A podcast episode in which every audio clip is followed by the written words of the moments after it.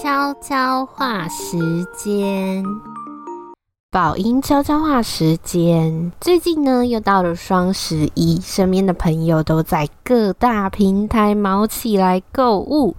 那韩国又是怎么度过这天的呢？有个特别的节日叫做 Pepero Day，就是 Pepero 的巧克力棒节。那因为呢，细长的巧克力棒数字跟一长得非常相似，才有了这个节日。那这天呢，朋友或情人会送彼此巧克力棒啦。以前在韩国的时候，跟朋友在双十一这天去一个卖场逛街，哎，活动做超大哎，它会让你玩游戏啊，骰骰子，然后奖品就是佩佩了哦。盒子的侧面上会有一些告白的文字，像是哦你好可爱哦，最近好吗？等等。那讲起这个由来呢，它最早是在一九九三年，釜山跟庆南地区的女高生有个都市传说，也就是说，你只要在十一月十一日十一点十一分十一秒吃。下这个 PayPay 巧克力棒的话，就能减肥成功诶，笑死！这是什么传说？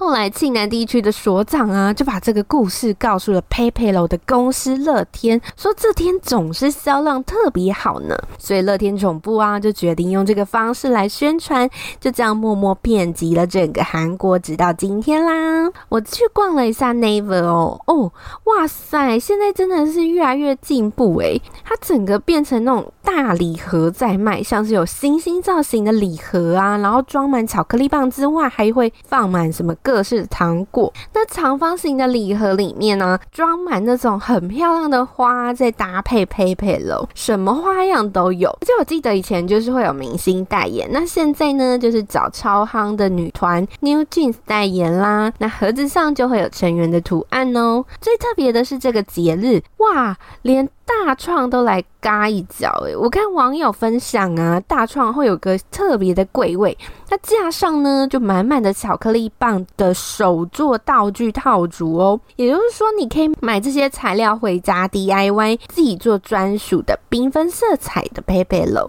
那不只是食材呢，它还卖一些造型装饰，可以给你搭配，像是我们以前在毕业典礼啊，就是那种可爱的小熊啊，或者是小花束，应有尽有诶，网友。还把自己做的过程拍摄成影片上网分享哦。不过这个节日呢，也引发了一些争议，因为其实十一月十一日这天是韩国法定的农业人日，因为十跟一这两个国字合而为一，就成为了土字，这就代表了土地跟农民相伴，与土为生。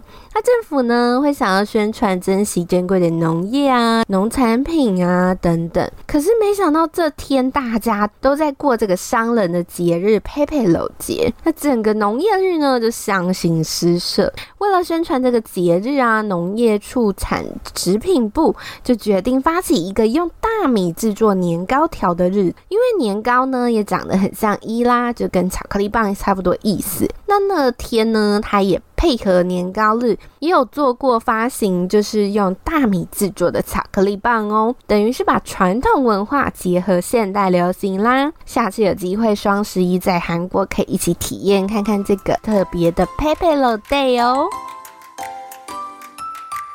就今天想要跟大家分享我的 Juno the Moment 澳门之旅。先说结论。国外见面会快闪真的是超级考验体力跟心力的啊！十一月四号呢，李俊浩在澳门举办了第二场的个人巡回见面会。Ju 呢，不是一直说今年是我的动起来的追星元年吗？之前呢，大多参加了见面会、演唱会都是在台湾。今年第一次呢，是在海外参加 fan meeting，因为现身的关系，必须要快闪。于是活动当天一大早清晨，我就从家里出发，搭上直飞澳门的飞机。十一点左右抵达澳门之后，手刀拖着行李跟应援品，坐上 shuttle bus 直奔会场。一下到会场，马上就开始了我两天一夜在星豪隐晦不出去的旅程啊！因为是第一次去澳门，刚开始进会场那栋建筑物的时候，我简简直被那个挑高的大厅、富丽堂皇的店面给惊呆了，俨然就是个乡巴佬。然后在经过七七四十九个转弯之后，终于跟拼房的哈提见到面，然后呢，开始排队领俊浩知名的微博大战剩下的应援。想说呢，我干脆呢就直接在那边也顺便发我的应援好了。结果这次我的应援呢是盘子台湾茶、雪 Q 饼跟洗车糖，搭配上我自制的小卡。结果袋子才刚打开，突然就有数十万只手浮夸了，伸进我的袋子里面刷刷刷刷的拿光了。我那时候还说哇，我好像巨星哦，然后在那边开玩笑的说哇哇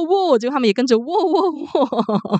然后呢，发完应援，真的就是开始一连串的追赶、跑、跳、碰。先去领应援福利手环，然后听 sound check。我也是第一次听 sound check，跟正式演出比较不一样的地方，感觉是比较轻松话家常吗？但有趣的是，这是因为有一个小美人哈提指导我说怎么样调色啊，跟相机设定等等的。所以这是我用手机拍出来的照片，跟上次拍出来的色调真的是有天壤之别啊！但是我的手抖症状还是一样很严重，到底谁能救救我啊？澳门场呢，除了俊浩昊的衣服不同，唱的中文歌也不同之外呢，坏女孩感觉俊浩这次更放松了。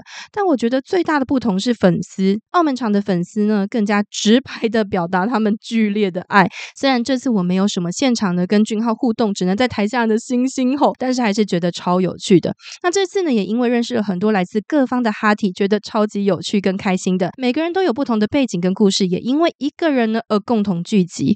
隔天一早送机也是超好笑，我也眼睁睁的。看着路人俊浩从我面前经过，还开心的在那边跟大家自己说：“哇，就是一群人，这些舞者过了过了，感觉等下俊浩就要出现了。”结果人家早就从我的眼前通关了。回到饭店拿完行李呢，吃完我的第二餐麦当劳，我就直奔机场。那在机场的时候呢，遇到了一个旅客满意度调查的小姐姐。小姐姐说呢，她是要来问澳门访问的顾客满意度，于是她就开始问我说：“啊，请问你这次来澳门去了哪些地方呀？”我就说：“幸好隐晦。”就说：“那除了幸好影会，还有？”什么地方呢？我就说还是星豪影会，他就开始好奇了，他就说：“哦，那您来多久呀？”我就说两天一夜。啊啊，怎么那么短呢？参加什么呀？我说艺文活动。然后他说：“那除了参加活动之外，你还有去哪里玩吗？还是住住哪里呢？”我说：“没有，我这两天都在同一栋星豪影会里面，没有出去过。”然后他就说：“那有吃什么澳门的蛋挞或是猪排包吗？”我都说没有诶。他就说：“那你吃了什么呢？”我说。麦当劳，他说除了麦当劳之外呢？还是麦当劳，那这时候他真的是一脸懵逼，我在跟他开玩笑，但是我真的没有，因为他发现我是认真之后，就开始跟我偷偷说：“那你不觉得澳门麦当劳很贵吗？”我就真的遇到知音诶，我就跟他说超贵，然后他就跟我说：“所以我们很爱去台湾吃美食啊，比较便宜。”只能说呢，这次的快闪之旅呢，除了表演本身收获超多、颜色很美的手头照之外呢，这次真的解锁了我人生第一次的海外 fan meeting，而且是快闪的成就。所以我常常真的觉得迷妹啊，好像骆驼好伟大，可以一整天呢不吃什么东西，不喝什么水，可以站超久排队，可以睡很少。两天下来，我就有睡六个小时，完全任劳任怨。重点是呢，膀胱还超大的，可以存储存无极限。当天结束的时候呢，真的是大家手刀挤爆女厕。我还跟人家人说，那时候家人刚好打电话来，我就说哦，我在我朋友家。结果女厕的人纷纷笑说，原来我们都是在朋友家啊。真心的祝福各位骆驼属性的迷妹们，在追星的路上继续愉快的追星哦！感谢大家收听今天的节目。如果你喜欢我们的节目的话，欢迎到节目资讯栏下方帮我们点五颗星，让我们更有动力做节目哦。有更多想听的或想看今天节目中的一些补充资料的，也可以搜寻我们的脸书 IG 韩食柑 bibimbap 韩国好好玩，在上面留言给我们哦，让我们的节目更加丰富。那我们就下周见喽，拜拜。